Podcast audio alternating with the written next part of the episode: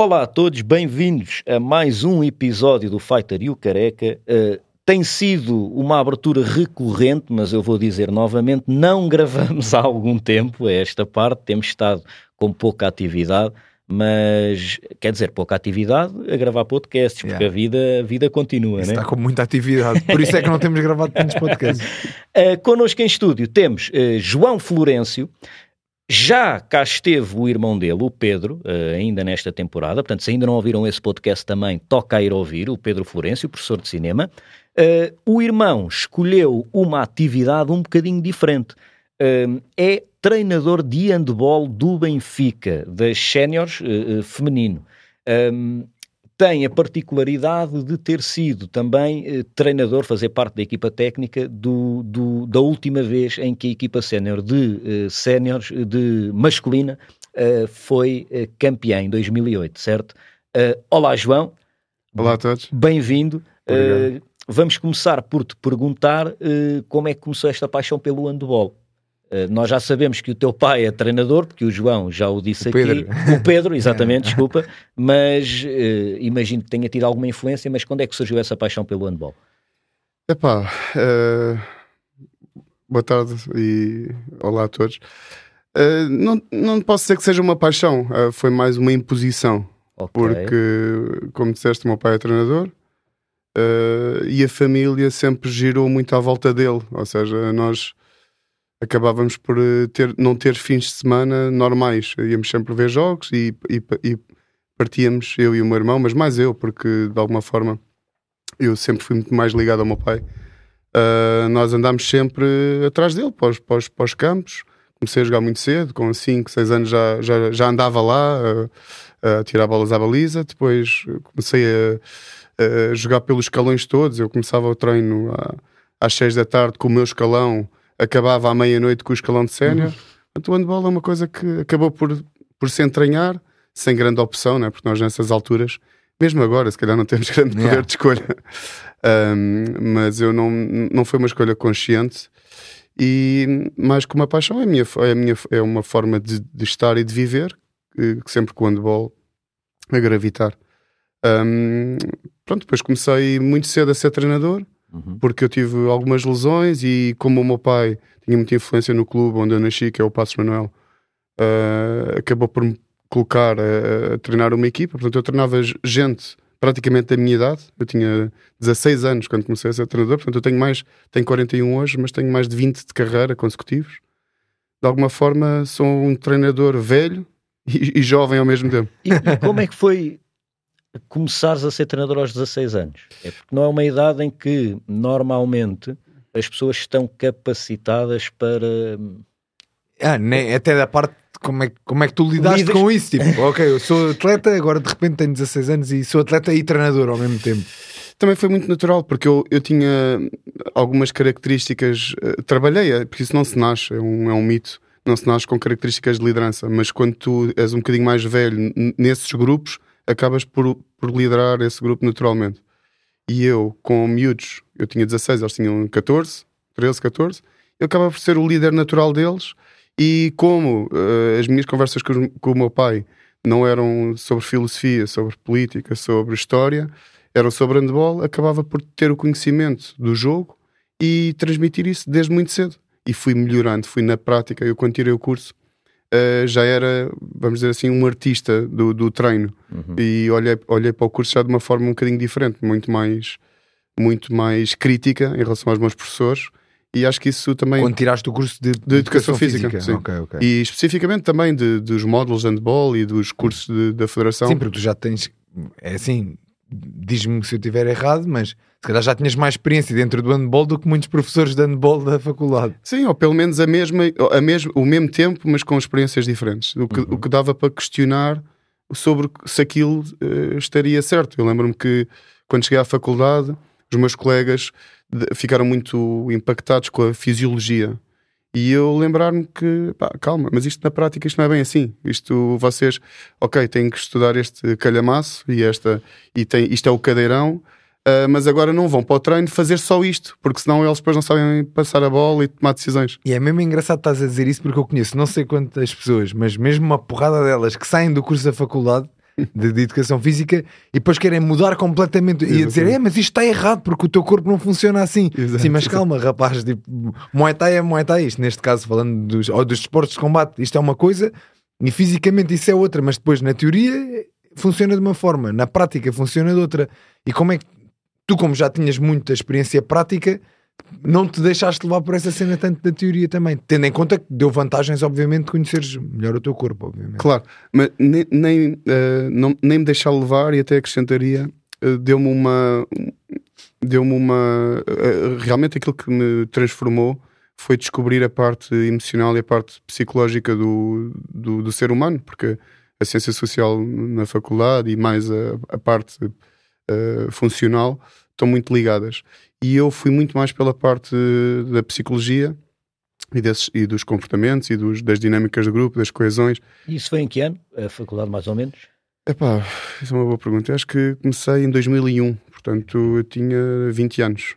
Ok. Uh, ainda tive em economia um ano e depois, quando fui para o Benfica, porque a minha carreira, pronto, resumidamente, também não interessa muito, mas eu, resumidamente, eu comecei no Passos Manuel com essa geração e depois eles eram miúdos, infantis, iniciados, e quando chegámos aos juvenis tivemos um sucesso que não era normal, porque no primeiro ano fomos vice-campeões nacionais e no segundo ano fomos campeões nacionais com uma equipa de escola uhum. a jogar contra o Benfica, contra o Sporting, contra o Porto, contra o ABC, que, eram, que, eram, que são históricos e que são equipas com outro tipo de estrutura. Aquilo criou um grande impacto e o Benfica fez-me um convite. Eu nessa altura deixei de jogar handball, ou seja, eu jogava e treinava no uhum. Passos Manuel e quando fui para o Benfica não tinha tempo claro. para pa, pa jogar e abdiquei Uh, abdiquei também do curso de Economia, mudei para, para a Educação Física e comecei a ser treinador profissional. Eu sou treinador profissional desde os meus 20 anos. Para que escalão foste? Eu fui treinar juvenis. Juvenis do Benfica. Voltei a ser vice-campeão nacional e campeão nacional com a, com a, equipa juvenil do Benfica e é aí que eu apanho a tal equipa que falaste no início, a campeã nacional. Ou seja, tive três anos com o Alexander Donner, que é tipo um, um mito, uma, um, o, tipo, o treinador que revolucionou o handball em Portugal, veio com outras ideias, tem uma escola Uh, ganhou mais de 10 títulos no ABC, no Madraçado, e quando veio para o Benfica, o Benfica estava na segunda divisão, nós subimos a equipa à primeira, e depois no primeiro ano ficámos na meia final, mas no segundo ano fomos campeões, campeões que o Benfica não era há 18 anos, ou seja, o Benfica tinha sido campeão em 1990, voltou a ser em 2008, e agora há de ser brevemente. Contigo ao leme. Então, Não, porque eu estou nos femininos e bem, eu gosto muito, também é outra. Não, não há um desejo de não, mais de tarde todo, de todo. Eu, bem. Sim, porque depois o que é que acontece na minha, na minha carreira desportiva? Eu estou uh, no Benfica em 2008, saio com ele, com o Alexander Donner. Entretanto, eu regresso ao handball já em 2011. Eu faço ali uma pausa de, de investigação na área da psicologia também. Fizeste a pausa de propósito para isso ou não, aproveitaste foi, surgiu, a pausa? Surgiu, tive aí um grupo de trabalho que foi muito gratificante e foi uhum. aí também onde eu, de alguma forma, uh, tive uma experiência sempre complementar, não? É? porque não há experiências que são decisivas, sempre complementar. Quando voltei, voltei ao Belenenses, tive um ano no Belenenses, na equipa principal, na primeira divisão, então eu tinha 30 e poucos anos, já era treinador da primeira divisão de handball eh, masculino. Difícil, sim uma época espetacular. Treinei um, um dos melhores jogadores portugueses, que é o Belan Moreira, que, é, que está agora na equipa principal do, do Belenenses. Posso dizer assim que fui eu que, que o lancei nas, nas, novas posições, porque ele era um ponta e agora é um, um central, lateral de top. E porquê é que uh, alteraste? Pá, porque tem muito a ver com este, com este perfil psicológico, com, o, com, a, com a tomada de decisão um, e com alguns estereótipos que eu fujo claramente a eles. Considero-me mesmo um gajo que vai em sentido contrário um, que o pessoal, pá, é baixo, não pode jogar aqui. E eu vejo a coisa de outra forma, vejo a coisa pela tomada de decisão, pela, pelas emoções. A minha primeira lente é sempre, são sempre as emoções. Sei que estou aqui a mostrar muito, muitos temas. Não, mas ainda bem que tempo. é para a gente perceber Sim. que há uma, há uma linha transversal entre as emoções e a tua capacidade como atleta, que não, não é só a capacidade física, que a malta não entende isso. Precisamente. Basicamente, a minha, a minha primeira lente, quando olho para tudo, quando olho para ti e para o, e para o Diogo, é perceber em que estado é que vocês estão, do ponto de vista emocional. Tu estás num estado mais relaxado, tu, João, uhum. careca, careca para os ouvintes, e o Fighter, o meu grande amigo. Agora, que repara, ele cruzou os braços e, e, e escondeu os polegares. Que é que ele é um tipo mais trabalhador. Ou seja, tu tens um perfil mais próximo do sono profundo e ele tem um perfil mais próximo da, da ansiedade extrema. Ele uh, se o filho, não tens filho, não. mas se o filho dele estivesse num prédio em chamas, ele rapidamente escalava, ele já está no 6, 7, no degrau 6, 7, imagina numa escadaria de 0 a 10, ele rapidamente chegava aos de, ao, ao 10. E tu demoras mais tempo a chegar ao 10. O teu filho, não sei se tens filhos. Tenho, tenho. Pronto, o teu filho, mas isso é um mau exemplo, não é? Está, não sei. Está tá a arder, o, o prédio do teu filho está a arder, e tu como tens um perfil mais relaxado. em termos de ansiedade ou de Sim, preocupação. Tu demoras mais tempo a chegar lá. Sim, eu, eu acho que ia só lá tentar salvá-lo, era a cena. Tipo, nem ia pensar no ai que ele pode. É tipo, tem que ir, nem, nem pensar em nada. O que é que isso já. significa? Significa que tu, algures, algures no meio da escada, portanto, tu tens um perfil uh, traço mais baixo e o Diogo tem um perfil mais alto. E algura a meio da escada, tu estás na zona ótima de rendimento. Sim. E, ou seja, todos os atletas, todas as pessoas, não são todos os atletas, têm um traço. E tu tens que identificar esse traço. E tens que trabalhar em função disso. Se ele é um tipo mais sonolento, é um tipo mais confiançudo, como o pessoal diz na gíria, hum. tu, tens que, tu tens que o espicaçar, tens que o pressionar. Tens que dizer: olha, que o teu filho está lá em cima e que ele está a arder. Senão ele, está... Senão ele adormece. Yeah. Portanto, normalmente esta gente uh, funciona melhor em competição, mas é um tipo mais. É menos persistente. Mas é engraçado porque Yeah, isto é bem estranho. Agora mas estou a pensar aqui, em mim. Mas né? é que isto há, muito, há muitos paralelismos, é mesmo engraçado. O Diogo não curtiu não, este. Não, não, não, porque eu ao mesmo tempo, mas é bem ao mesmo tempo também há boia das situações, e o Diogo até me conhece, em que eu vou do zero ao 100 mais rápido. Mas, mas, rápido. Mas eu posso falar sobre isso também. Deixa-me só dar o exemplo do Diogo. O Diogo é um tipo que é mais por, por uh, traço, por uh, costume, é mais persistente, é mais trabalhador.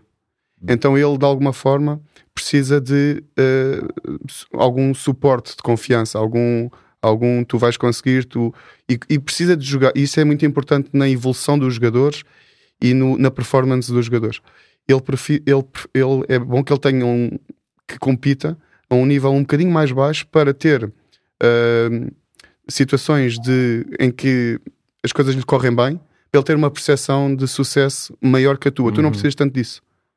Então, o meu primeiro filtro é este. É olhar. Ia, mas espera, agora já agora deixa-me pôr aqui uma sim, pausa sim, nisto. Eu, eu. Porque é engraçado porque a minha carreira foi exatamente o contrário. Então diz. Imagina, eu fui o puto que com 15 anos, fui com 16, comecei a jogar séniores. Hoje em dia é proibido fazer isso, nem podes pôr um puto com 16 certo. anos a jogar sem proteções. Eu fui jogar sem proteções com 18 anos, fiz o meu primeiro combate mas profissional. É... Sempre coisas que são sempre desafios muito acima do que era expectável para, para a minha idade e para o meu nível. E muitos correram mal. Eu com 19 parti a tíbia. Foi tipo a minha pior lesão foi com 19 anos. E, e continuei sempre. E apesar de. Acho que concordo contigo quando dizes que eu sou uma pessoa um bocadinho mais ansiosa, porque eu, quando era puto, tinha crises de ansiedade. Uhum. Uh, eu fui diagnosticado com hiperatividade e déficit de atenção Sim, a forma, criança. O ainda não tem a câmara né? no próximo. Podes, podes. Ah, Mas a, a forma de falar. Não só a forma de falar, dele abana-se, reencosta-se na cadeira, mexe as mãos. Isto, isto é um perfil dele. Agora, porquê é que tu não estás a associar isso? Deixa-me só dizer-te isto. Diz, diz, diz. Porque tu não estás a associar isto, porque tu és, és, um, és pelo menos que eu conheço, és o melhor atleta de Muay Thai de todos os tempos. então, o que, é que, o que é que isto. Ele é um, é um tipo é super equilibrado. Portanto, ele tem este perfil, claro, na, na, postura. Só que ele depois também tem o outro lado. E isto é que faz. Nós estamos a falar, estamos na presença do Messi do Muay Thai. Uhum. Portanto, o que é que acontece? Os Messis de, do futebol, os Messis do Muay Thai, eles são super equilibrados. Portanto, é normal que eu, ao dizer-lhe que ele tem este perfil, ele também identifique o outro. Porque se ele, não, se ele não tiver o outro, claro que ele nunca consegue evoluir, que ele nunca consegue render. Quantas pessoas ficam pelo caminho porque não persistem? Quantas pessoas ficam com o caminho? Estes exemplos estão cheios dele. Gajos do treino, gajos que treinam muito bem, chegam à competição e tremem, tremem, tremem. E eu é ao contrário. Eu, chego, eu apesar de na vida se calhar sou um bocadinho mais ansioso, Sim. apesar de ser um gajo tranquilo, na competição sou o gajo. Pronto. Está tá de acordo comigo. Ele é su... ele, agora já, já o fiz estar de acordo comigo. Ele é equilibrado. Uhum. Ou seja, ele tem um perfil de ansiedade, mas depois alguma coisa naquela, naquele desporto o, o reequilibrou.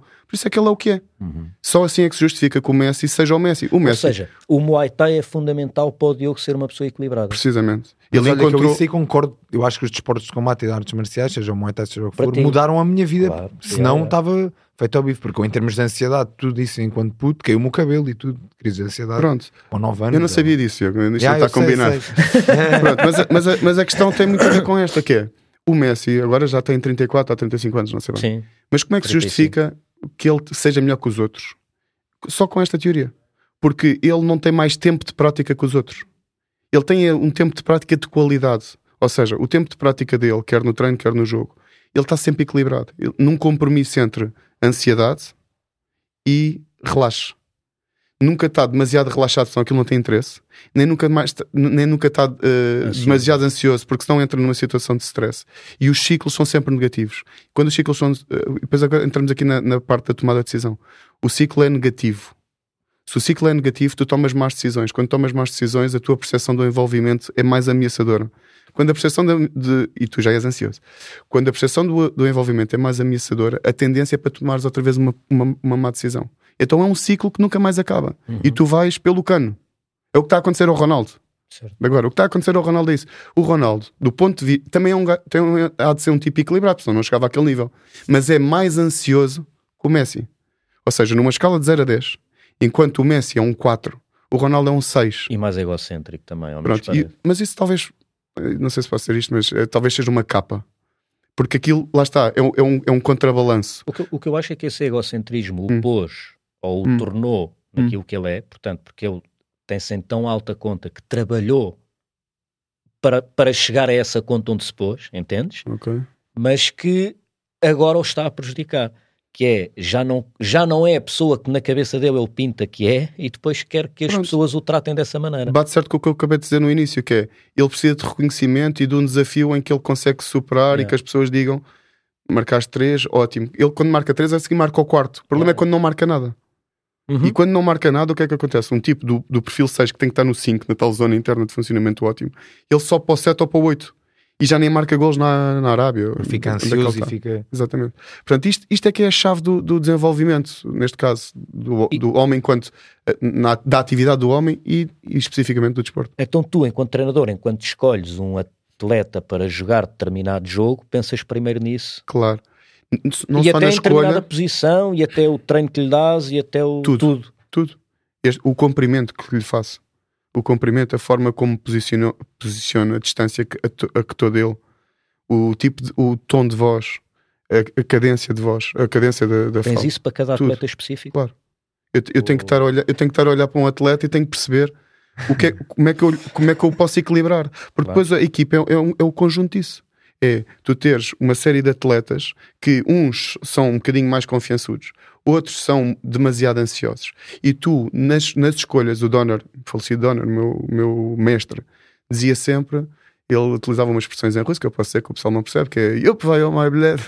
Este jogador não, não, não joga nada. Seja, o que é que ele queria dizer? O que é que ele queria dizer com aquilo? Que aquele jogador nos últimos 5 minutos não prestava. Na altura havia um jogador que era o Eduardo, o Eduardo Felipe, e ele dizia: de jogador, de campeonato, mas últimos 5 minutos, nada. Significava que aquele jogador não, no, no, no, decisivo ele eu não conheço o Eduardo Felipe, sei que ele é médico por alguma razão, porque é um tipo de trabalhador de certeza absoluta, mas que se calhar a ansiedade uh, disparava. disparava. E ele não rendia nos últimos 5 minutos que é um dos, há muita gente a ver do handball é um dos meus segredos, eu só vejo os últimos 5 minutos dos jogos eu só quero saber nos últimos 5 minutos quem, é que, quem é que, rende. Então eu tenho uma percepção de eficácia completamente diferente, e estatística né, na minha cabeça, completamente diferente dos outros treinadores que vêm o jogo todo e acham que aquele jogador é muito eficaz. Chega aos últimos minutos, borra, borra os pés, estraga a pintura. Uhum. E, e, tu achas que é engraçado, porque eu vejo essa a, a mudança de, de, de, de, paradigma no desporto, ao menos no futebol, eu, que eu acompanhava com mais frequência, dá-se com o Mourinho, com a chegada do Mourinho e com a introdução de dizerem que ele é que olhava para a parte psicológica certo. dos jogadores e etc. Mas tu começaste a olhar para isso antes em 2001. O Mourinho ainda era muito, quer dizer, andava para ali no Leiria. Não, ou... Então, como é que era na faculdade que poucas pessoas olhavam para isso? Tu, esse choque, hum, como é que foi tu conseguires lidar com isso emocionalmente para ti? Como é que foi? Não, eu, dizer, o Mourinho, claro, é um visionário, é um tipo que, que no futebol transformou mas muitas das coisas, eu sei que muitas das coisas que ele utilizou já o Voli utilizava em termos de estatística, já esta psicologista é antes disso, é estes psicólogos, Erickson e outros, que em 75, em 80 já formulavam estas, estas teorias. Portanto, isto, okay. obviamente que ele é um tipo que arriscou e é o primeiro que sai de um contexto que não é o ex-jogador e, e, e, aplica com, com muito sucesso estas, algumas destas dinâmicas que uhum. identificaste bem, uh, porque é, mais ou, é, é, a mesma linha de, de, de pensamento. Uh, mas sim, mas pronto, isto para, só para, para, concluir este, esta ideia, a, a, minha, a minha primeira lente é essa, é, são as emoções e perceber quais são os equilíbrios, onde é que eu posso, o que é que eu posso fazer. Uh, às, às, vezes o pessoal até me acha que eu sou 8 e 80 exatamente por isso, porque eu muitas vezes sou uh, compreensivo e carinhoso com um atleta ou uma atleta que precisa desse nível de, de, de interação e, e sou bruto. Como, como, tudo, com outras que às vezes precisam. Eu já cheguei a dizer uma atleta, uh, nós estávamos num jogo decisivo, o, o, o, ano passado, quando fomos campeões, o treinador do outro lado era o selecionador nacional e eu disse-lhe. Uh, ele, uh, ela não ia à seleção, ficava muito chateada porque não ia à seleção. E eu disse: ele, ele tem razão, não jogas nada. e ela, a partir dali, começou a jogar. Portanto, lá está. Era uma atleta que precisava, precisava desse, dessa interação. Ou, que, ou quero eu acreditar que precisava. E que tipos de interação eh, é que há diferentes? Portanto, há uns que pode espicaçar, há outros que é ser mais meiga. Há Tipo, por exemplo, eu olho para mim e vejo uh, um treinador a mim que me fascina é aquele que me, me, lembra que eu estou a fazer aquilo para me divertir. E a partir do momento que eu entro no, no momento de diversão é que, uau, sai-me tudo bem. então, lá está. Pá, isso deve tipo, ser muito pessoal, não é? É isso, muito é isso. Claro, claro. Que tipo de... Primeiro tens de ter um conhecimento profundo, de, não só... De, porque eu começo, a, eu estou aqui há 20 minutos e uhum. começo a conhecer-te melhor, não é? Uhum. 20 minutos não são suficientes obviamente nós temos que ter o temos que observar temos que eh, hoje o treino já tem ferramentas incríveis né? desde, desde, desde o vídeo eu, nós temos câmaras eu posso ir para casa ver o treino outra vez e ver que, que e tipo, faz isso Epá, eh, não, Agora o tempo é não, é limitado, não é? Mas, mas sim, mas se tu tiveres uma equipa técnica que, que te ajuda a fazer isso, isso é possível fazer. E também, pronto, não, Agora, o que, o que o que eu uh, a pergunta que tu, que tu me fizeste tem a ver em relação a, diferentes com tipos de, Sim, de... eu queria pegar aí numa coisa que disseste que é muito interessante, que é tu abstraíste, abstraíste do jogo, ou seja, aquilo quando tu te sentias bem era quando tu percebias que aquilo é uma diversão. Pronto, e, e isso é um elemento. Acho que isso é uma das coisas que nós temos como, enquanto treinadores de ter presente. Nós não podemos, apesar de vocês terem ficado impressionados com esta minha descrição, isto não é suficiente. Eu tenho que ter a noção disto, ou seja, eu tenho que ter a noção que, por mais competência que tu possas ter, não deixa de ser um jogo. E o jogo tem um, um fator que é a aleatoriedade.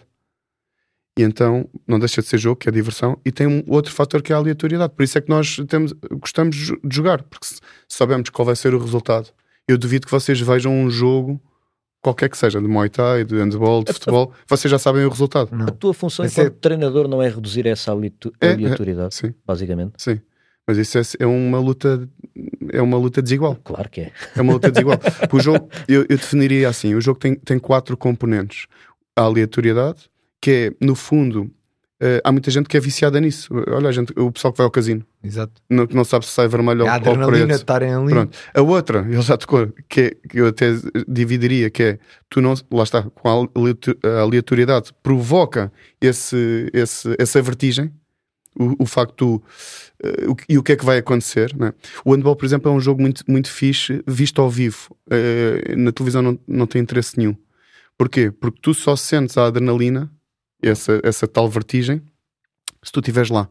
Aquilo é tipo panela de pressão, vai aquecendo em, em, em, em lume brando e depois quando chega aos últimos minutos o jogo teve uma história, alguém recuperou, alguém perdeu a vantagem, houve, houve uma incidência, o árbitro, o público, o adversário, e de repente aquilo decide-se ali em dois ou três minutos. Normalmente o jogo tende para o equilíbrio. Aliás, não é só o jogo, é todos os sistemas. Mas o, o, este, o jogo tendendo para o equilíbrio, tu chegas ao final e quem está no pavilhão normalmente gosta e fica viciado nessa, nessa vertigem. Também na aleatoriedade, que há alguma, não há muita, mas há alguma mas na, sobretudo na vertigem. E depois há outros esportes que são fortíssimos na estética e são fortíssimos, que é o, os esportes que eu mais gosto, na competição. O que é que, o que, é que isto quer dizer? Que é, tu treinas e, e, e produzes, ou seja, uh, o que tu fazes no treino tem, tem consequência imediata. O handball não é um desses desportos. E, e há outros que não são, e para mim são desinteressantes o facto de não, não sei se não sei se me conseguiram não, não, não sei se me conseguiram não vês o resultado não, não vejo yeah. não vejo. De, há desportos que são Isso talvez seja um dos desportos mais gratificantes que tu sentes. É, eu não consegui fazer isto, estou a treinar e já consigo fazer isto. Exatamente. E no handball tu não sentes isso, mas talvez também por ser um desporto de equipa, não? Porque não depende só de ti. Exatamente. Depende de vários, lá está, de vários fatores e não só da tua competência. Depende de um árbitro, por exemplo. O, o, o, o, que, pessoa, o, que o, o comum mortal não percebe no handball é que uma, um contacto pode ser falta, falta e dois minutos, falta atacante ou livre de 7 metros. Só um, um, contacto num determinado momento, num Quem determinado sítio. É o árbitro sempre. O árbitro é, é que decide. Portanto, como o árbitro é humano, tu estás é, estás suscetível. É a aleatoriedade que não Sim. depende de ti. Depende nada, de... nada. Isso para mim é super frustrante. Super frustrante. Eu, por exemplo, o meu desporto de eleição, para além de, do Muay Thai, que eu gosto de fazer, não tanto ver-te fazer. É o ténis. Não, é o, é o, é o, é o motociclismo. Porque é aquilo que tu sentes que a, a, a evolução técnica tem um efeito imediato. Tu fazes um, num circuito de 5 km, fazes 3, eh, um, fazes 2 minutos. E no dia a seguir faz 1 minuto e 59. E no dia a seguir faz 1 minuto e 58. Ou seja, as, as, as configurações e as mudanças técnicas na moto e no piloto fazem com que tu, em dois dias, consigas melhorar 2 segundos, mas todos melhoram 2 segundos. Ou seja, aquilo é, é, mesmo para todos, não é só para alguns, é mesmo para todos os, os especialistas. Tecnologia de ponta, técnicos de ponta e é o, é o desporto que eu mais gosto. Ok. Além, além dos de luta, né? Muay Thai. Não, mas esse gosto de fazer. Ele treinou connosco esse gosto de fazer, tempo. Gosto de fazer, não, eu só acompanho o Diogo e gosto de fazer porque é, é o único desporto onde eu sinto o que tu disseste, que é sinto-me a, jogar, a levitar no, no flow. Ou seja, sinto que nem Posso... no handball sentes isso? Não, não, não. Eu quando jogava era uma seca. Lá está, era o primeiro crítico do treinador. Eu estava a. Uhum. Epá, aquilo para mim era, era insuportável. O que é que este gajo está a fazer? Porque isto serve para quê? Este exercício. Eu vejo sempre assim. Para além do filtro de emocional, este exercício serve para quê? O que é que eu estou a fazer isto? O que é que eu estou a perder tempo aqui? Quando é que isto acaba? Até a jogar futebol com os amigos. Quando é que isto acaba? Eu penso assim, quando é que isto acaba? No Muay Thai, tu se eu estiver a fazer um combate com um, um sparring com o calado, eu fico ali três horas, todo roto, já quase a cair para o lado, mas aquilo para mim não tem, não tem tempo. E isso é fundamental. Tu, tu encontrares o teu desporto uh, e perderes a, perderes a noção do tempo. Isso é, que é, isso é que é o bonito da coisa. Não é? Porque tu não, não é nenhum sacrifício, é o que tu sentes. Claro. Essa, essa procura de, de tipo, quando o tempo para, eh, é uma cena que eu tenho tipo diária. e daí que está tanto praticado desporto, porque eu atingi-se a, a movimentar-me. Ou gostaste de fazer este podcast? Tu próprio não tens, não tens aqui uma, um, uma metodologia de tempo, quando é que isto acaba? Não. Portanto, tu estás mesmo a curtir isto. Yeah. Pronto. Yeah. É, é, encontraste o teu, o, o, teu. Eu não encontrei o meu caminho porque eu fui levado para o handball. Ok. Como é que eu posso encontrar o meu caminho se eu aos 5 anos estou a seguir o meu pai? E estou a torcer e estou com angústia quando ele perde. Uhum. Está aqui uma série de, de, traumas associados. Eu não encontrei. Eu encontrei o meu caminho quando aos 30 e tal anos eu já tinha feito jiu-jitsu e aos, aos 30 e tal anos. Fizeste jiu-jitsu onde? Fiz ali na Lapa, uhum. uma coisa assim fugaz. Depois, aos 30 e tal anos, o meu irmão puxa-me para o Muay Thai. Eu conheço este meu grande Mas, amigo oh. e eu digo assim: pá, isto é que era a minha modalidade. Só que aos 30 e tal anos é melhor, é melhor estar quieto. ainda bem, ainda bem. Não, não, não. dá. O António, olha o Queiro. O António Queiro, ah, sim, sim, o António Queiro também. Também já cá teve. Sim, é, e há outros, então ainda agora o André Marques também cá teve. Ele não conheceu o André Marques, tem 44 anos e fez o primeiro combate agora. Dá, dá, é- dá. Agora, o problema há de ser a vida que tu tens, não há de ser nada fácil. Não, não é Como é que é mais ou menos o teu dia a dia? Epá, é terrível. Eu, o... É terrível, sério, vou dizer. É, é terrível. Epá, uh, não, porque lá está, porque estou imergido nisto. Então há aqui uma, uma, uma questão mais pessoal que eu posso partilhar com, com, com, os, com os ouvintes e convosco, que é, eu tenho dois filhotes pequeninos uh, e eu até costumo brincar uh, que eu, eu preciso de anotar Portanto, eu preciso de planear o quê no meu dia? A hora de comer, a hora de ir à casa de banho e a hora de dormir. De resto, o meu, o meu pensamento é a minha profissão. Então eu não consigo desligar.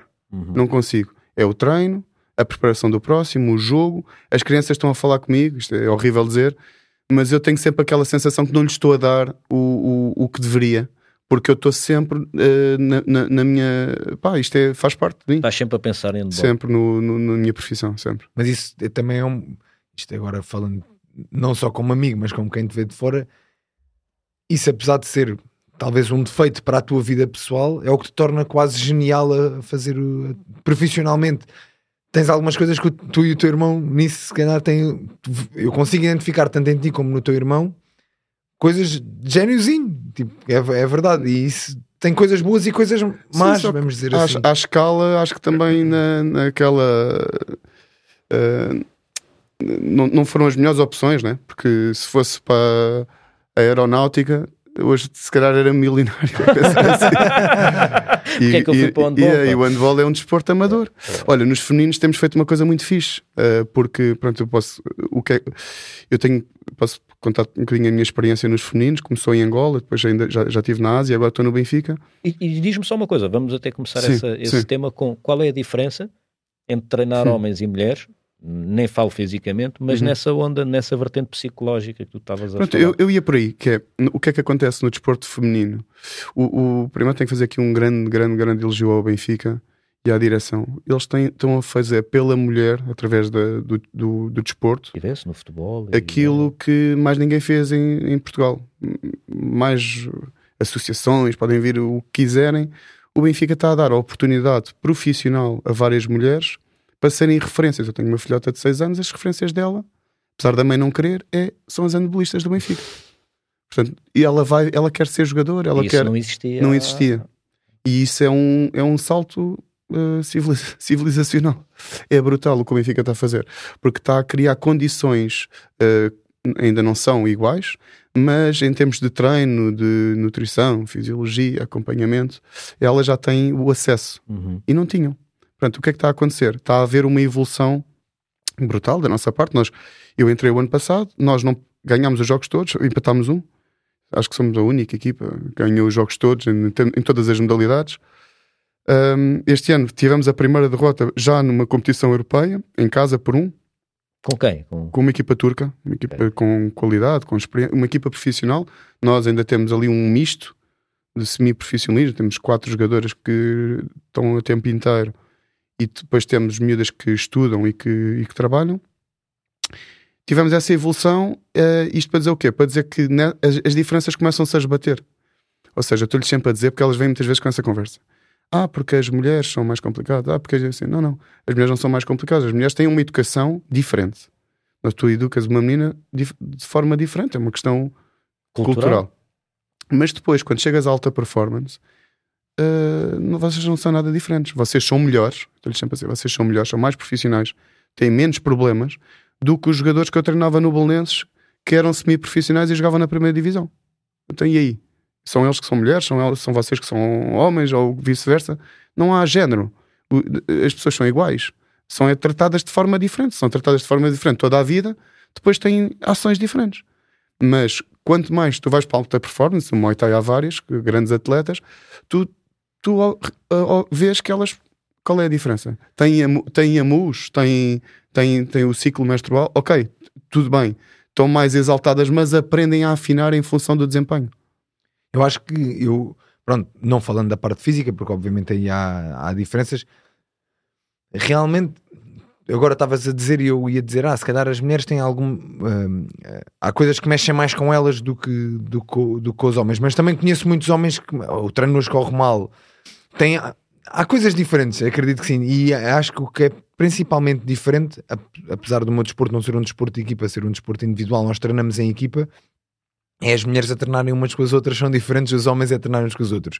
Eu estou a treinar contigo, tu dás-me um ganda banana, eu chego ao fim do treino e digo: É, cabrão, deste-me aquele ganda banana, ganda, muito bom, já vou treinar para a próxima, vou-te apanhar. Mas levamos as cenas muito mais na boa. Elas acho que ficam um bocadinho mais. Não dizem nada, e esta gaja, mas no, no treino a seguir vou tentar arrancar a cabeça.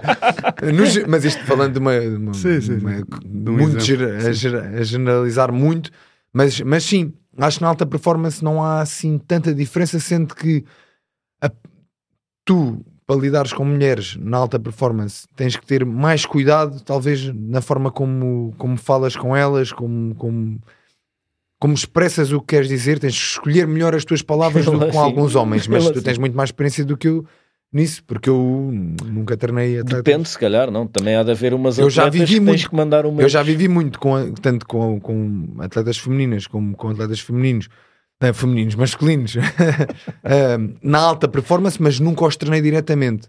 Uh, só lidei com eles. Se deu um dos, um dos atletas está no grupo também, raparigas e rapazes, Por acaso alta performance. Eu, eu, penso em treinadores que tive e na forma como falavam comigo quando eu tinha 12, 13 anos. Que se falassem assim com um grupo de raparigas iam todas para casa a chorar.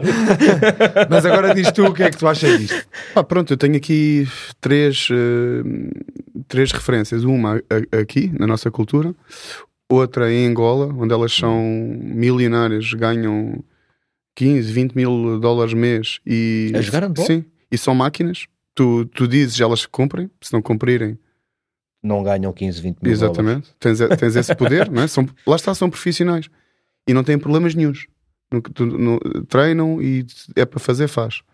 E depois tenho uma experiência na Ásia também, onde não há dinheiro, onde, eu, onde eu tive. que é o oposto. Que é onde eu tive, especificamente, eu tive no Nepal a treinar a seleção Fui lá fazer um. Como é que foi viver no Nepal? É pá, foi bem fixe. Este gajo tem foi, este gajo foi grande vai três podcasts para fazer com ele. Foi bem fixe, bem fixe, bem fixe. É para aquilo. Quanto tempo? Tive seis, seis meses lá.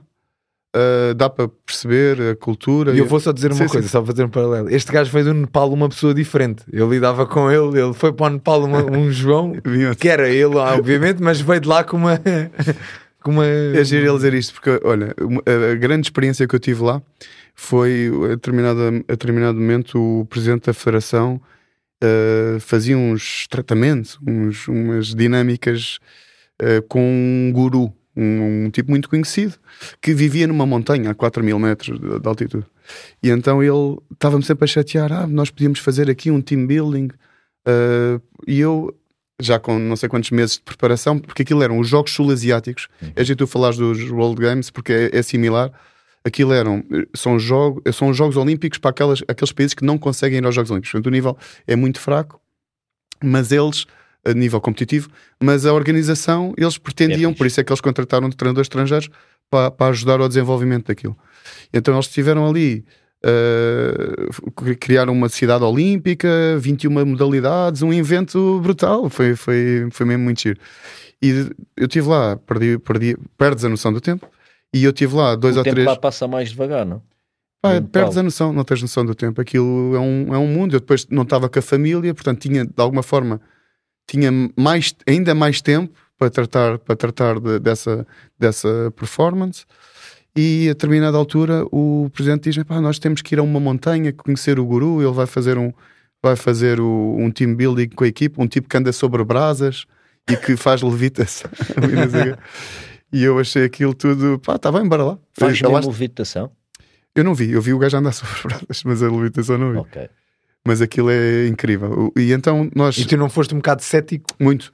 A viagem para lá, porque este gajo era muito cético. Né? É por isso é que eu digo que quando tu dizes vi uma pessoa diferente. yeah, eu fui yeah. para lá um e devo ter ficado não, lá. Mas, e veio, veio... mas sabes que eu, ele continua a ser cético, porque quando eu lhe pergunto uh, e, ele evitou, ah, e ele, ele respondeu-me logo: tipo, não vou dizer que não, Cara, mas eu não vi. Fortíssimo, fortíssimo.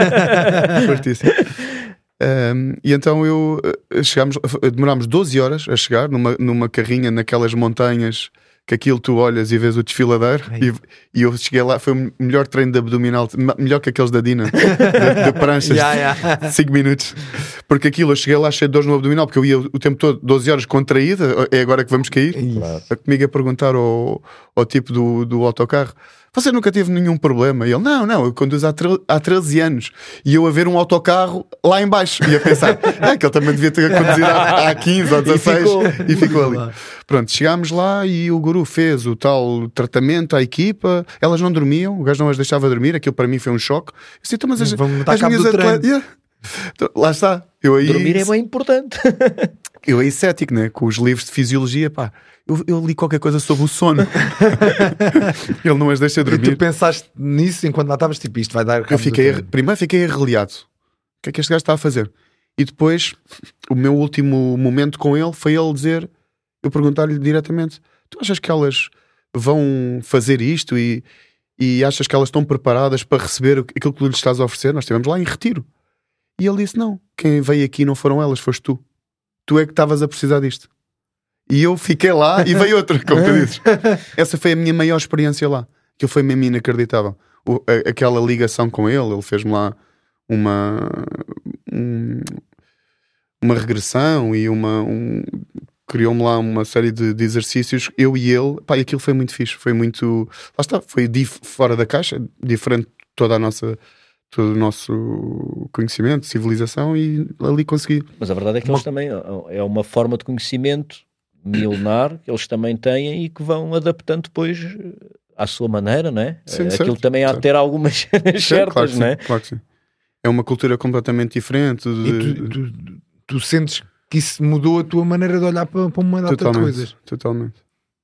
Eu, eu epá, uh, lá está, é, é, mais no sentido do eu, né? do, do tal das tais escolhas que tu até um determinado momento, até eu emigrar e ir para Angola durante quatro anos, uh, eu era só um dos um puto que já vivia sozinho, mas não, não deixava de estar sob a alçada dos pais. Não, não tinha a minha independência financeira, não tinha.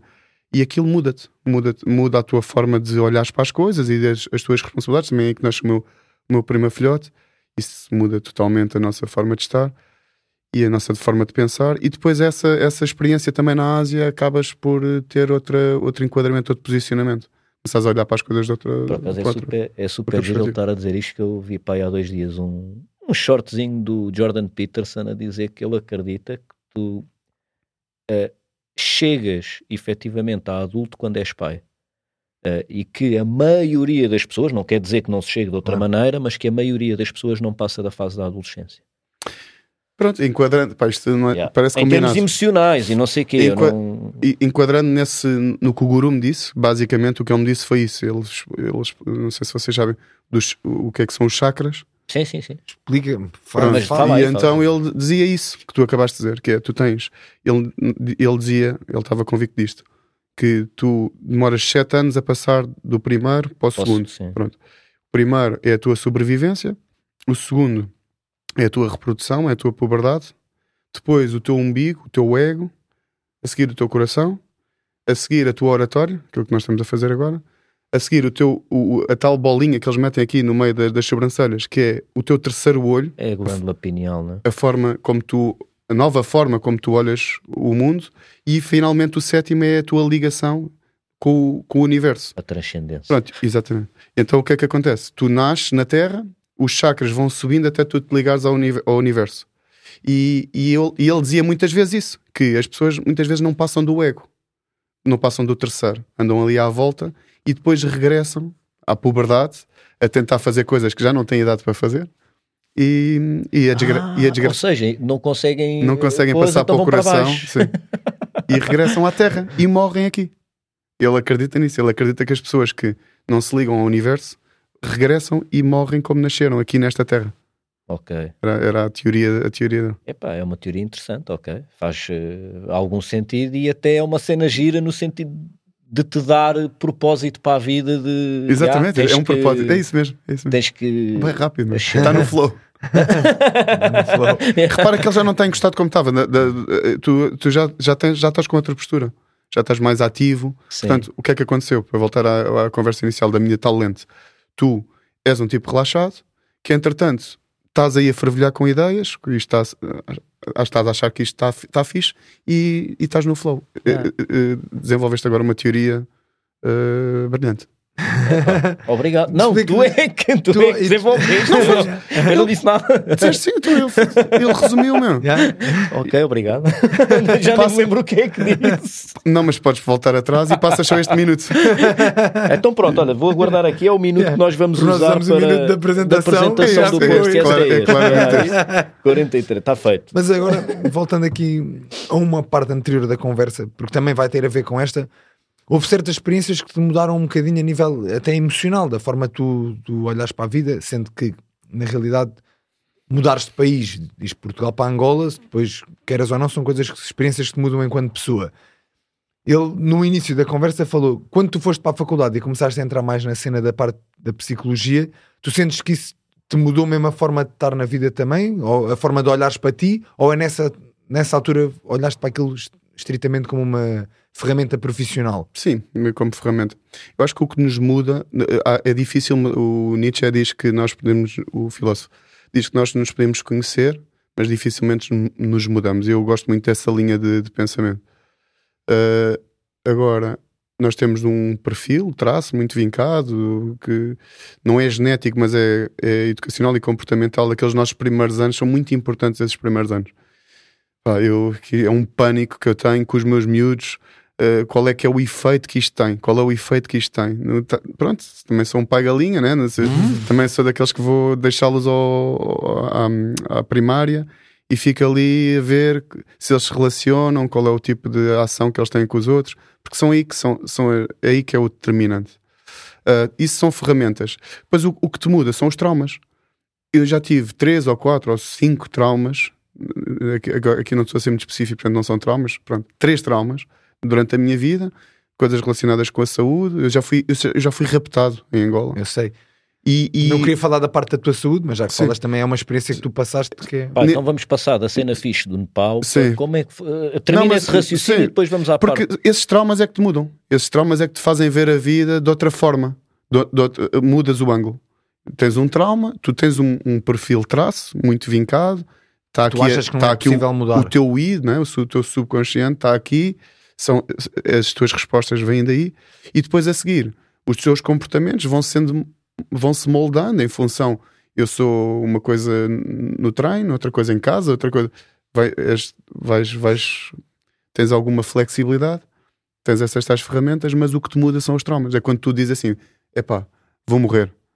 Vou, é aqui que tu vais ao teu, ao teu cérebro reptiliano. Quando tu dizes, eu agora vou morrer. E aqui, a partir daqui mudas, mudas de ângulo. Começas a olhar para as coisas de outra forma. Talvez um dos traumas tenha sido pela positiva no Nepal. Uhum.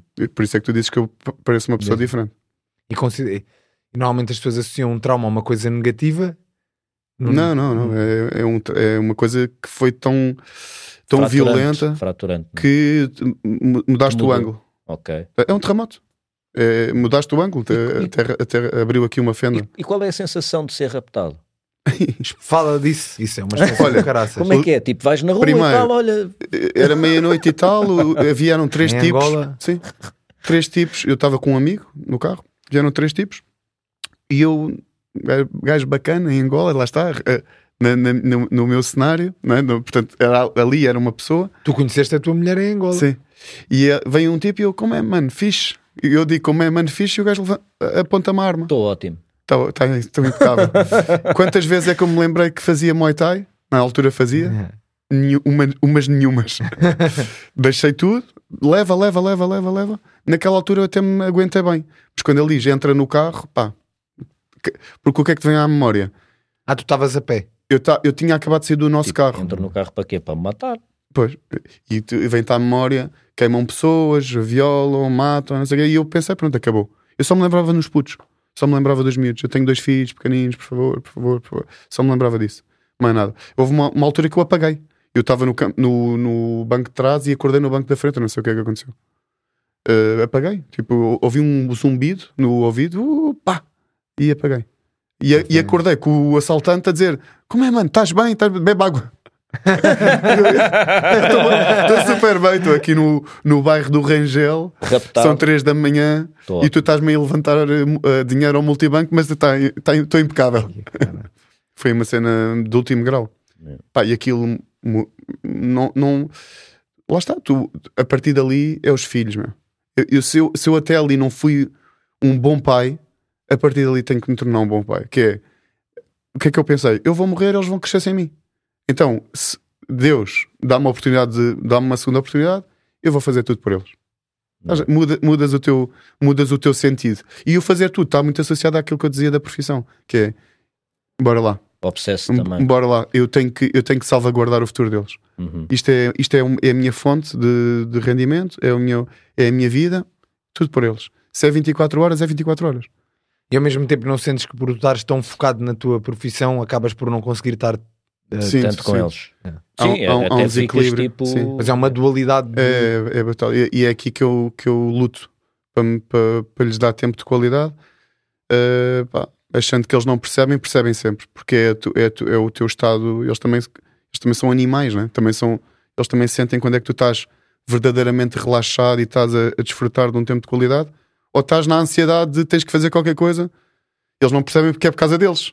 Eles só, eles só estão. Só eles, sentem que tu estás. Eles só se sentem protegidos, né? É uma É. fase em que eles só se sentem protegidos, não, não, não, tem, não há os porquês. Mais tarde eh, terão, e eu estou cá a estar sempre para, para, para os ajudar. Não, e depois a cena é que também podes usar as coisas que tens estado, as ferramentas que tens estado a Claro. adquirir em termos profissionais para Claro. depois eh, Claro, falares claro. com eles e, e tentares justificar Foda-se. alguns dos traumas. Agora não? tens que escolher entre o melhor momento que foi, foi há bocado, há 10 minutos, ou este. então, porque isso, isso, então isso pode ser a minha, a minha a um, o meu propósito de vida. pode, que é, Eu tudo. fiz isto que não gostei durante toda a minha vida, tornei-me um, um bom profissional e agora vou atuar nos meus filhos. Yeah. Eu Pode ser. gostaria, gostaria de acreditar nisso. Faz Chegava isso, como faz propósito isso de vida. acontecer, mano, que, que Chegava. consegues na boa. É só uma questão de decidir. É, é a confiança do gajo, a ver? Consegues na boa. Tu não consegues, mano. Das coisas que tu já conseguiste na vida, claro, consegues. Se- Sobreviveste, que é que achas, sobreviveste cara? àquela montanha do Nepal ao autocarro. Não, então, sobreviveu foi um rapto. Acho que foste Um a única rapto, pessoa que eu conheço que foi. Quantas horas, desculpa lá, Eu por vamos. acaso conheço outro. não, não, a sério? Conheço mais dois. Aí, é, fogo. Yeah. tu, porque tu, eu sei mais ou menos a história, Estava a curtir tanto que perdi a noção do tempo. Tu viveste, tu viveste em Angola, depois vieste para Nunca Portugal. me aconteceu nada. Pá, eu adorei aquilo. Tanto adorei que a minha, fa- tenho família angolana, né? a minha mulher é angolana, a minha, a minha sogra, todos, todos, os, todos os familiares. Aquilo é, é espetacular. Eu adoro aquela cultura. E nunca tive o, o meu grande amigo lá. Um dia apanhou-me no trânsito, aquilo é caótico, e eu ia, eu ia de vidro aberto. E o gajo vem por trás, agarra-me assim, e eu fico até, então, meu, tu és o único pula, pula Yeah, és o único pula que andas com o vidro aberto. E assim, "Ah, então, mas o que é que me vai fazer mal aqui? tipo, lá está, o meu perfil é aqui, estás a ver? Também sou confiança, também estava de vidro aberto, tranquilo. Ahm, e pronto, e correu mal. Foi a última vez que eu fui lá. Porque na realidade tu viveste lá esses anos, vol- voltaste para Portugal e só quando regressaste a Angola, noutra situação, é que, exato, é que exato, exato. o rapto. é? Estavas a fazer a conta. Exatamente. É isso, exatamente. Eu, eu fui raptado porque eu fui lá, eu, eu casei-me aqui e a uma semana, a uma semana do, do casamento, os vistos não saíam, e então eu fui lá falar com a cônsul. Fui lá e voltar. O meu plano era ir lá e voltar. Ir lá fazer umas. Deve ter sido isso que, que, que, que chamou a atenção. Umas transferências de dinheiro e tudo mais. E então o que aconteceu foi que eu, quando cheguei lá, ah, hum, nesse dia, foi só um dia. Foi, tratei tudo e à noite, quando estava a imprimir os bilhetes para me vir embora, e à casa desse meu amigo para me vir embora, que aconteceu isso. Portanto, foi a última vez que eu fui lá. Eu já não estava a morar lá quando, quando, quando fui raptado. Nunca mais voltaste. Nunca mais voltei. Mas hei de voltar, sem problema. Achas que consegues, tipo, Sim, sim. Não passa foi naquela uma rua. situação, Sim. aquilo foi uma situação que apesar de ser traumática, obviamente tu consegues lidar com Sim, isso de uma sim. forma racional. Sim. Tem alguns, alguns eh, tiques hoje, talvez. Eh, não tantos como o meu colega que também foi raptado, porque o gajo já tem é. tiques normais. Ficou mais. E então, houve, o gajo, aquilo o gajo estava ao meu lado, eu, só me- eu lembro-me disso. O gajo, na pressão, o gajo, e o gajo mexia-se por todo lado, parecia. A sério? Coitado. eu, ei, Estás bem? eu até dizia, Rui, calma, calma, dá-lhe só os códigos. Foi E mesmo agora horrível. estás-te a rir disso, mas no momento deve ser um. É pá, sim. Lá está, era, só pensava nos putos. Eu dizia o nome, eu lembrava-me daqueles filmes de, de Hollywood em que Yeah. o gajo, quando estás raptado, e não sei o quê, fala no nome das, das vítimas para o, para o assassino, ter, ter compaixão. E eu lembrava-me disso. Eu, é o Bernardo, é a Bia, por favor, o Bernardo e a Bia, o Bernardo e a Bia, o Bernardo e a Bia. Só, só me lembrava disso. Yeah. Foi E o homem ainda te dá bebe água, mano. Era- Foi, foi carinhoso. Então, e, e- e planos para o teu futuro? hum, já se sabe que eh, os teus filhos vão ser um, um dos teus maiores planos, mas em termos profissionais, eh, manter-te Benfica, continuas a trabalhar, não tens assim nenhum projeto que queiras mais tarde iniciar? Ele é professor também. És professor de- Ele também é professor de educação professor. física. Há, um- De há uns física. tempos atrás Ok. convidou-me para ir lá. Pois foi aí. para ir Foi, lá bem. falar, Tens que ir outra vez. Onde? Já tenho outra turma. É no IDS, uma escola de uma escola técnico-profissional. Uhum. Pá, muito fixe, muito fixe. Um, os, epá, planos, não tenho grandes planos, porque assim, o Benf- o- um bocadinho como estava em Angola, eh, aquilo eles, eles pagam muito, mas e também exigem muito. Tu, como treinador, vives, vives do resultado e nós temos ganho, tem, tem, tem corrido muito bem. Eu tô, sou um privilegiado, estou perto de casa, lá está, estou a ver os filhos a crescer, estou a acompanhá-los, não tanto como queria, do ponto de vista do desbloqueio, do tal desbloqueio, mas estou a acompanhá-los. O meu plano para já é, é jogar. É jogar o. É, isto é um. Jogo é muito é, mas é isso mesmo. É jogo a jogo. É impressionante a, a, a pressão que nós temos de ter que ganhar, de ter que de ter que ter rendimento. Eu faço muito este transfer para uma, o que é que será uma profissão normal, né? de um tipo que faz a de segunda a sexta e chega à sexta e vai descansar. Eu não sei o que é isso, meu. Não sei o que é isso. Não faço ideia do que é que seja isso. Eu, che eu de segunda a sexta tenho que melhorar para chegar ao fim de semana e, e ter que avaliar o meu trabalho. E de segunda a sexta e, e domingo estou a ver jogos do, do, próximo adversário e do. Eu não sei o que é isso. Não sei o que é que é descansar. Eu lembro-me de uma, uma, uma situação. E conseguias viver assim? Não sei, não, não faço ideia. Nunca vivi assim. A verdade é que eu nunca vivi assim. Do ponto de vista profissional, nunca vivi assim. Eu acho que não ias conseguir, mano. Então. Eu estou de férias e não sei o que é que é de fazer. Estou de férias e a, a minha mulher. Ah, vamos passear. Passear? Aonde? que é, vamos ver um jogo. Aquilo Mas é, é importante aquilo também é desligar um bocadinho. não consigo, não consigo. Estou nesse, estou nessa. É o ano inteiro naquilo. Depois estou há 20 e tal anos nesse, nesse, nesse modo. Quando tu, como é que é? Yeah, como é que é estar de férias? E como é que. Pronto, a tua relação uh, amorosa com a tua mulher também é. Ela também tem que se adaptar à tua, à tua forma de viver. Epá, ela é, un... é mesmo única, mesmo. É angolana, aquela música do Anselmo Ralva, é a única mulher. é, é, é, é, não é única, é única para mim, obviamente. Há todas as mulheres de, dos treinadores, pessoas que funcionam assim, não é só treinadores, é claro, outras atividades profissionais. Uh, onde, onde ter este, onde ter que ter companheiras que, ao tolerar isso, são elas que são as, as grandes uh, heroínas, são as grandes, ou, ou heróis, neste caso, vice-versa. Até porque é uma profissão que tu, de hoje para amanhã, pode de repente claro. vir um telefonema, e sofrem vem com aqui isso, para a Alemanha claro, claro, e tu, claro. é pá. É, é, é, há de ser muito, muito desgastante e muito também uma pressão brutal. E sobretudo ela não está ligada ao desporto, então ainda é mais difícil. Porque se for uma pessoa que está, está ligada ao desporto, compreende, compreende mais facilmente. Ela para compreender tem que ser mesmo uh, uma heroína. E tu, então, tu estás de férias, não, não como, é, como, é, que tu te sentes? Quem é que eu vou contratar? Porque é que esta não quer, não, não, não vai renovar? Quem é que o outro contratou? Tu, então tu tens dificuldade em... Basicamente isso é... Tu, a tua profissão causa-te stress, vamos dizer, porque isto é um, e essa tal adrenalina que estávamos a falar há bocado, isto vai fazer um paralelismo também. Gosta de stress. Yeah.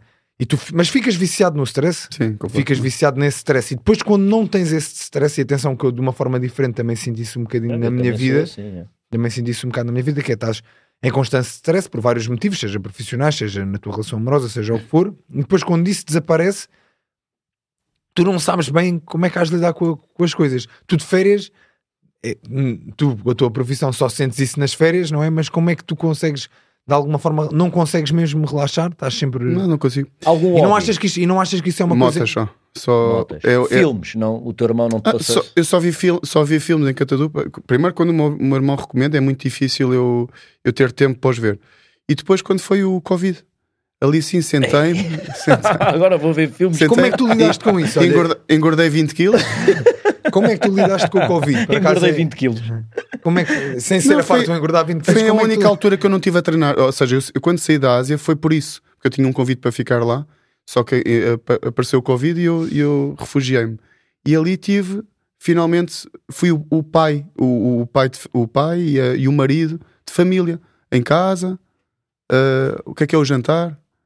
O, que série é que vamos ver? Vimos as séries todas da, da, da Netflix. Uhum. Uh, e, e, pronto, e fiquei. E sentiste bem? Sim, habitu... nós somos uh, animais de hábitos, né? habituei-me. Os primeiros. Uh, sim. Primeiros. E eu tenho que pensar também muito se. Pronto, porque isto, é um, isto depende muito dos resultados. Eu, felizmente, tenho 20 e tal anos de carreira, significa que uh, tenho tido muito mais sucesso do que insucesso e tenho conseguido andar, não é? Porque é uma área também que não tem muito, muito investimento, o handball de alguma forma não tens muita, muita oferta. Mas houve, houve uma evoluçãozinha, não houve? Sim, Agora, sim, ultimamente sim, sim. o handball português está... Sim, o handball português dá 6, 7 anos para cá. Uh, o Benfica, o Porto e o Sporting evolu uh, investiram. as equipas passaram a ser das melhores do, do mundo. Ok. O Benfica, o ano passado, em masculinos, ganhou, apesar de não ter sido campeão, como disseste, desde 2008, ganhou a HF League, que é tipo um feito inacreditável. O Porto tem sido. Que é correspondente a quê? É tipo Liga dos Campeões? É tipo uma, uma Liga Europa. Liga Europa, ok. Ah. E o Porto foi, tem sido assíduo na, na Liga dos Campeões, o Sporting também tem tido boas prestações na, na tal Liga Europa. Uhum. Uh, então o handball tem tido um crescimento incrível. Resultado disso, esses jogadores de Porto, Benfica e Sporting na seleção portuguesa começam a ir às fases finais e a seleção portuguesa joga de igual para igual com qualquer, com qualquer equipa. Foi desde o Donner, desde o meu colega, que a seleção portuguesa não tinha, já não ia a uh, fases finais. O Donner foi, também quebrou essa, esse ciclo de, de, de, derrotas, começou a ir a fases finais e depois. Portanto, há um handball em Portugal antes do Donner, do Donner e depois, depois do, do Donner, Donner. Não, claramente. claramente. É. E há um handball antes, antes deste investimento que, que os grandes fizeram E depois. e agora, e agora que estamos a assistir. E o handball feminino está aí pelo mesmo caminho. Ou seja, nós, o nosso projeto ali no Benfica é não só ganhar em, a nível nacional, que já, já fizemos ano passado, campeonato, taça, super taça, só com vitórias, como também começar a ir para, para, para a Liga Europeia e ter, e, ter, eh, e ter resultados. Isso é que eu acho que as equipas portuguesas estão a pensar mal em termos de investimento no futebol e, no- e nos desportos femininos. Devia haver um investimento muito maior. Mas, Agora, mas vão, mas vão agora, a reboque. Porquê? Porque ainda não está muito desenvolvido nos Uhum. outros países e, portanto, se Uhum. houver um investimento Exato, grande é agora, mais fácil nós vamos chegar. estar à frente. Sim, Exatamente. E depois, quando começar a ser desenvolvido, já estás à frente, Claro, estás a claro. ver? Isto acho Há um eu. projeto muito giro do, do Morten Zubac, que é um treinador dinamarquês, que foi treinar o, o Brasil em handball feminino. E então ele, com o propósito de ir dos, jo- dos Jogos Olímpicos do Rio, ele agarrou naquelas miúdas com muito potencial físico e levou-as para, para a Áustria e jogou a Liga dos Campeões. E teve ali 3 ou 4 anos a jogar a Liga dos Campeões e elas foram campeãs do mundo. Uhum. Isto em 3 ou 4 anos não é possível nem mais outra, outra. Nos masculinos é completamente impossível.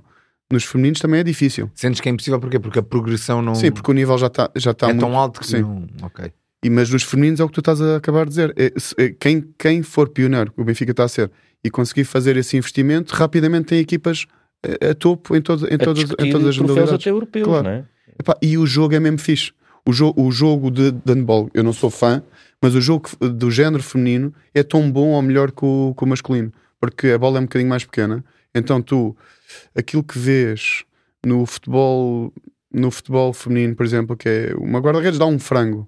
Isso não existe no, no handball feminino. No, no handball feminino Uhum. porque o jogo é mais tem tática, tem tanta, tanto ou mais estratégia e tática que o masculino, e este é outro campo que, que também teremos aqui mu- muito tempo. Mas eh, não é aquela coisa desinteressante que ah, elas não conseguem. Não, não, elas conseguem. Elas correm tanto, não, não correm, não são tão potentes, Uhum. mas de alguma forma são tão ou mais resistentes. E do ponto de vista técnico, não vejo grandes diferenças. Porque a bola é mais pequena, só por isso. É mais pequena e mais uma, leve. Uma cena que eu acho que vejo na prática do desporto feminino, que, hum, muito menos hum, confrontos, muito menos jo- jogo parado por confrontos entre atletas. Ah, estás a falar de indisciplina. Sim, sim, de indisciplina. É Mas isso engraçado. é outra vertente que, que, que podemos, uh, neste caso, atacar o futebol. O futebol está muito viciado nisso, né? no, no pós-jogo, né? no, nos haters e nos, nos críticos. e não sei quem. E o futebol feminino, o, o desporto feminino, aqui englobo todos, ainda não tem esse, essa É, é dimensão. é que eu É, acho uma coisa mais pura, familiar, em que tu podes levar.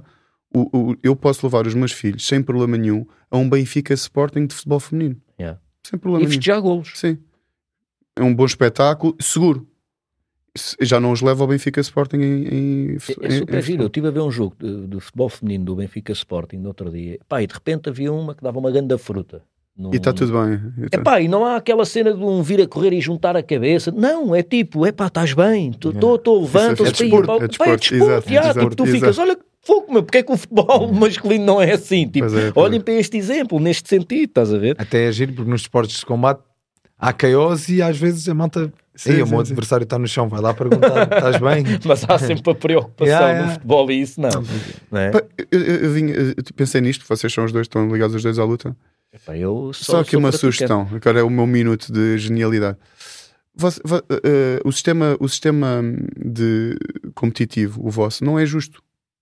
Vocês é por pontuação, não é? Pá, Estão lixados, é, meu. dif- é diferente, é diferente. Diz lá aí às federações que estão tão lixados. Não, mas é, depende das modalidades também. Eh, Por exemplo, o kickboxing, sim, é, é eles são mais restritos na forma de avaliar um combate no que toca à parte de pontuação. No Muay Thai, nem tanto. No Muay Thai é mais quem causa dano. Se eu tiver a. eh, Tu podes mudar, vamos dizer assim, no kickboxing, vamos, vamos ver. Também há aqui algumas exceções, mas no geral, tu dás-me 10 golpes, sejam de perna ou de mão, tens 10 pontos. Eu dou-te 9, tenho 9. À partida, tu vais ganhar. No Muay Mesmo Thai, que os teus Mas- mas- tenham tido mais... Mas visto o que ele disse, depende. à partida, à partida. porque depois vai, vai depender se, Aqui é se- clichê se leva- também há sempre a interpretação dos Sim, é, é muito difícil. É, é- isto é um desporto que não é assim tão subjetivo quanto isto em termos de avaliação, mas cá em Portugal acontece uma coisa, já está na hora. Cá em Portugal acontece uma coisa que é eh, como há alguma inexperiência da parte dos árbitros, e quando eu digo inexperiência, é, não é só arbitrar, é os árbitros chegam ao, ao fim de semana e vão ver o quê? Jogos de futebol, não vão ver combates. Há falta, não, não veem combates, não veem outros árbitros a arbitrar, não Mas não isso. deixa de ser subjetivo. A minha pergunta é esta. Não, acaba por ser, mas não é assim tão subjetivo quanto isso. Posso fazer tiveres- perguntas? Mas... Podes, Claro, podes. claro que podes. É uma conversa. Então, é. mas não é assim tão subjetivo, porque eu, se souber ver combates, com 20 anos de ver combates em cima, eu consigo ver qual é o adversário que causa realmente mais dano Uhum. ao outro. Completamente de acordo. Uh, independentemente, tu, tu dás-me 10 chocos, eu dei-te só 5, mas os meus foram muito mais potentes, Mas- causaram-te mais dano. A minha pergunta é: não deixa de ser um nicho que consegue ver isso? Ou seja, Sim. ele consegue ver, um atleta experiente consegue ver, eu que Não não, consegues, consigo e até pratiquei, e o que é que acontece? Uh, continuo a gostar mais de motas, porque a mota, o melhor, ganha.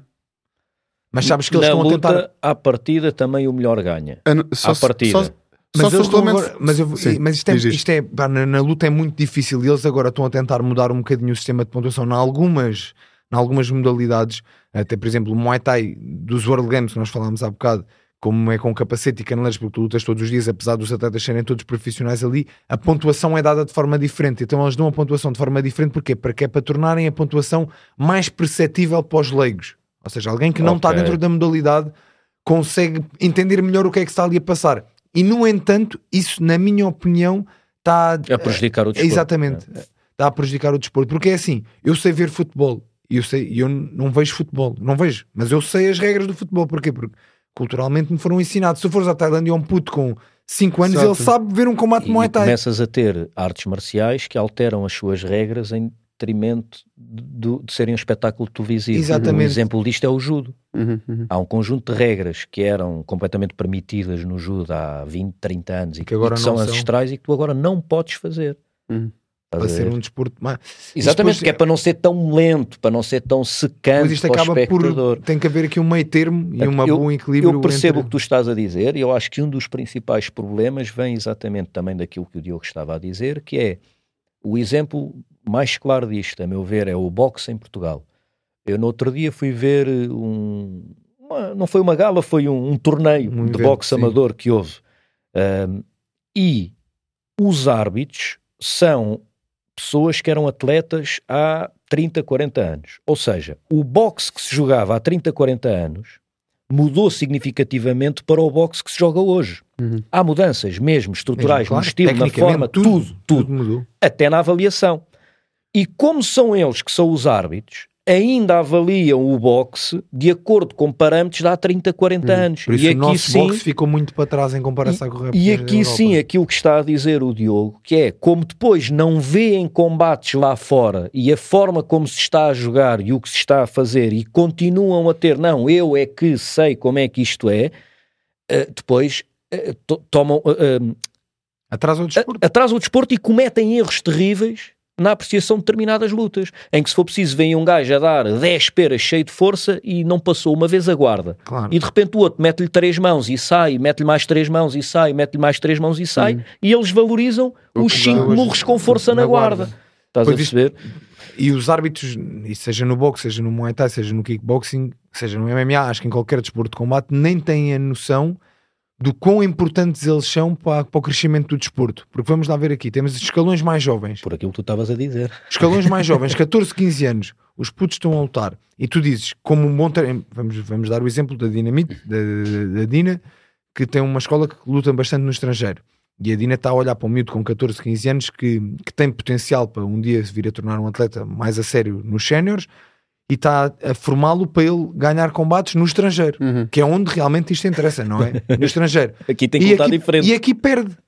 Claro. E aqui perde porque os árbitros estão a ver isto aqui como se fazia há 30 anos atrás. E depois o que é que acontece? Estes putos, ah, mas eu quero ganhar o campeonato regional, não quero perder, porque não conseguem ver que daqui a 10 anos podem estar a, a ganhar num campeonato da Europa ou num campeonato do mundo se perderem aqui no regional. Porque se ganharem aqui no regional, não vão ganhar no campeonato da Europa nem no do mundo, porque o estilo que vão fazer é completamente desatualizado.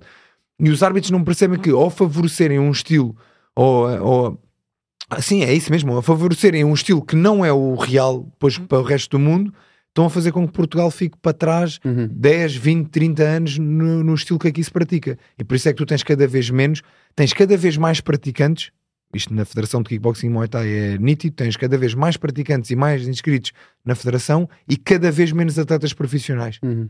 É Porque perdem a meio do caminho. Eu- Desist- desistem a meio do Sim, caminho. Eu aqui acho que um- uma boa modalidade nesse sentido é o jiu-jitsu. O jiu-jitsu faz frequentemente, eh, eu não digo anualmente, não quero estar aqui a dizer nenhum disparate, mas faz frequentemente clínicas com os árbitros Uhum. e, e que são faixas pretas, atletas e não sei- que já foram atletas e agora têm eh, eh, anualmente renovações de conhecimento e juntam-se para discutirem tópicos e etc. E, portanto, há uma evolução grande da arbitragem conjuntamente com o desporto. E isso, de facto, é essencial. Uh, No MMA, por exemplo, v- vemos coisas completamente absurdas com, com o juiz de ringue é um ex-atleta, é um gajo que sabe o que é que está a fazer e etc. E depois as três pessoas que estão a avaliar são gajos do State Commissioner de não sei de quê, de 80 anos que nunca lutaram na vida. Claro. E portanto é aquilo que tu dizes depois, que é não veem a mesma luta Uhum. que uma pessoa que praticou a vida inteira. É impossível. Eu não consigo ver o mesmo jogo de handball que tu. Claro. Claro, é impossível. Tu, quando estás a ver um jogo de handball, estás a ver um milhão de coisas que eu não estou, Sim, por sim. muito que eu queira. estás a ver? E, e é igual. Portanto, se tu tens uma pessoa que não sabe aquilo que está a ver, não vai conseguir avaliar bem. E agora, fazendo aqui um paralelo, que não tem nada a ver com isto que a gente está a falar, mas para voltar aqui um bocadinho a fazermos nós perguntas ao João e não o João. Não, mas eu estava a perguntas nós. curtir. é, Mas pá. só para temos acabar, acabar, temos exato. mesmo que acabar também. Que é o João estava, o- aqui o outro João, neste caso o careca, estava, são os dois carecas também, mas pronto, Pato, pronto, caso, o patinho. estava a dizer que, por muito que nós queiramos, não vamos olhar para um jogo de handball como tu olhas, ou, ou nós para um combate como tu olhas, vamos vê-lo sempre de forma diferente. E tu és uma pessoa que é muito boa observadora e até eh, que fizeste isto no que toca a nós, a tua postura, isto até que ponto é que tu achas realmente que a minha maneira de falar, a minha postura, a minha forma de estar, sou um gajo com as mãos aqui, com as mãos assim, mostra realmente a tua personalidade, porque tu és muito observador nisso, o teu irmão também, ficavam ali, o teu irmão senta-se- sentava-se lá no ginásio a ver o treino anterior Um palco social. e depois dizia assim: aquele gajo é assim. aquele- É, E sim, sim. 90% das vezes acertava em Sim, cheio, sim. porque eu conhecia as pessoas que eu Sim, estava a sim. falar, ele não as conhecia de lidar com elas, mas sabe ali do ginásio e acertava. E tu achas que isso realmente mostra muito da personalidade das pessoas, a forma de estar? Porque nós já tivemos aqui, se não me engano, o teu mestre, o Yeah, o Alexandre, Alexandre.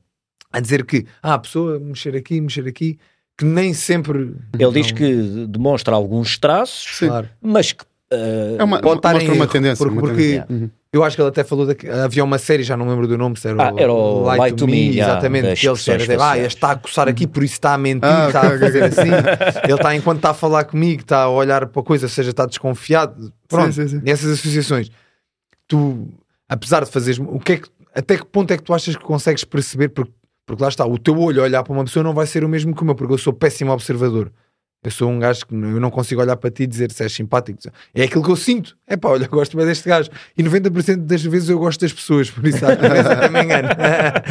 muitas Mas- vezes ainda tem ganas. Yeah, ainda me engano. Por isso, até que ponto é que tu consegues, ou que tu consideras que é realmente uma, uma ferramenta, a- só através da minha linguagem corporal tu perceberes a pessoa que eu sou?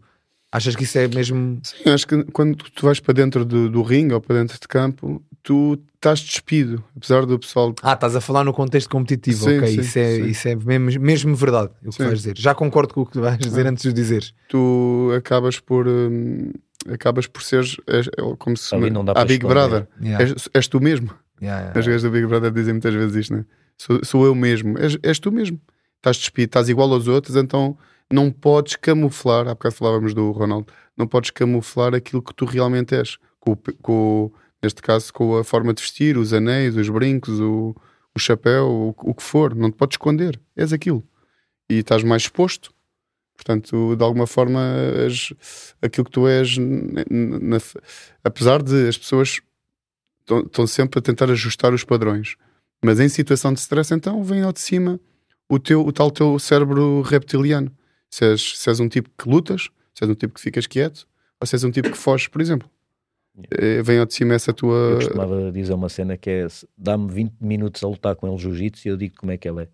Pois, pois, pois. É, e há, é, e há muita coisa. Essa sabedoria há é muita coisa que é, que é fácil tu veres pela postura de um atleta em cima do ringue. Falando dos esportes de combate, se eu consigo ver hoje em dia, sendo profissional, lá está, com o olho de atleta profissional e não com o olho leigo a olhar para cima tu até do consegues ringue. ver o que é que ele está a pensar às Mas vezes. pela postura de, dele em cima do ringue, se é uma pessoa mais confiançuda, se é um gajo mais Sim, sim, ansioso, Se, é, se é mais relaxado, eh, se, se até gosta de dar nas vistas ou não, é, tu consegues ver muitas características que ali são transparentes porque as pessoas estão despidas, é isso. Se bem que depois ainda há alguns que dão nas vistas para esconderem determinados traços que Exatamente, querem mostrar. querem, okay, quero mas sim. esconder isto, então Yeah, vou parecer que yeah, sou outra yeah, coisa. Mas depois é um jogo do caraças. Mas a lutar é muito difícil É muito esconder. difícil, é aí, aí não. É porque em situação de stress vem mesmo, vem mesmo à- tona Então se a luta estiver difícil, se a luta estiver difícil, aí fica tudo à E mostra. pronto, faz a pergunta. Ah, é verdade. Olha, já tem mesmo que Não, não, vai não, ser não, exatamente. pergunta. Eh, Nós, antes de fecharmos os podcasts todos, fazemos uma pergunta eh, paralela a todos os convidados, e é a única, Ok. que é qual é o teu maior medo? E, e pronto, e Pá, é, para ser coerente com aquilo não que vais vos dizer ser raptado em Angola. É, é não ver os meus filhos a crescer, não os poder ajudar. É só é para ser coerente com aquilo que, que vos, vos disse. Mais do que não os veres a crescer é não os poderes ajudar. Não os poderes ajudar, não poderes estar lá para É eles. isso. Isso é normal, né? Sendo pai. Eu, como não sou pai, ainda não tenho essa preocupação. Ainda, eu, curti o ainda. Eu curti o Ah, ainda, já vi. espero Eu gostava de ser pai, espero um dia. Não, não, não, não. Tá. Então, tem que haver Tem que videoguinhos, tem que haver videoguinhos, tem que Não, haver videoguinhos. então, Não podes falhar. Não, então, tem que haver videoguinhos. Olha, malta, eh, vamos fechar o podcast. João, obrigado por teres vindo. Eh, soube de facto há pouco, o Diogo tinha razão. Yeah. Como isto começámos a gravar aqui um bocadinho mais tarde, eh, pronto, ficámos com pouco tempo, mas, mas está-se bem. Vamos repetir um dia. Se calhar até podíamos fazer um dia, era tu e o teu irmão. Yeah. Era uma cena fixe, bom. vinham Mas os é dois. normalmente, ele é um gênio. Eu normalmente eh, gosto é de o ouvir. Então, mas é conversar, ouvindo, ficamos só aqui. ouvindo. Tu hoje também nos ouviste um bocado. Até pode fim. ser tipo chegar, ligamos e começamos a conversar, Pronto, eh, regardless eu aceito de- já. de- como até já, já temos uma noção do- dos vossos eh, eh, percursos de vida e não sei o quê, sim. de outro podcast, Eu, podemos eu abrir. até lhe e- costumo dizer que, como ele é meu irmão, mesmo que ele não me ligue nenhuma e que não queira conversar comigo, pelo menos no Natal, eu tenho a oportunidade sempre de o ouvir. Mas pronto, Então pronto, vou fazemos sorte aqui. de vez em quando. Marcamos aqui já 24 de dezembro à meia-noite, tu e o teu irmão aqui com o pessoal todo. Então, Tragam a família, ceia de Natal, na criativa. Pessoal, vamos fechar. Eh, Muito, muito obrigado por teres vindo, João, eh, outra Obrigado, um vez. Malta, sigam, partilhem essas coisas todas. eh, Sigam também a Criativa, que, que tam- estamos aqui em grandes novidades para breve. É Atenção, eh, vamos, vamos abrir aí, muito provavelmente, a nossa vertente vídeo também. Portanto, fiquem à espera. O Fighter e o Careca fica por aqui. Um abraço e até já, pessoal. Tchau, malta.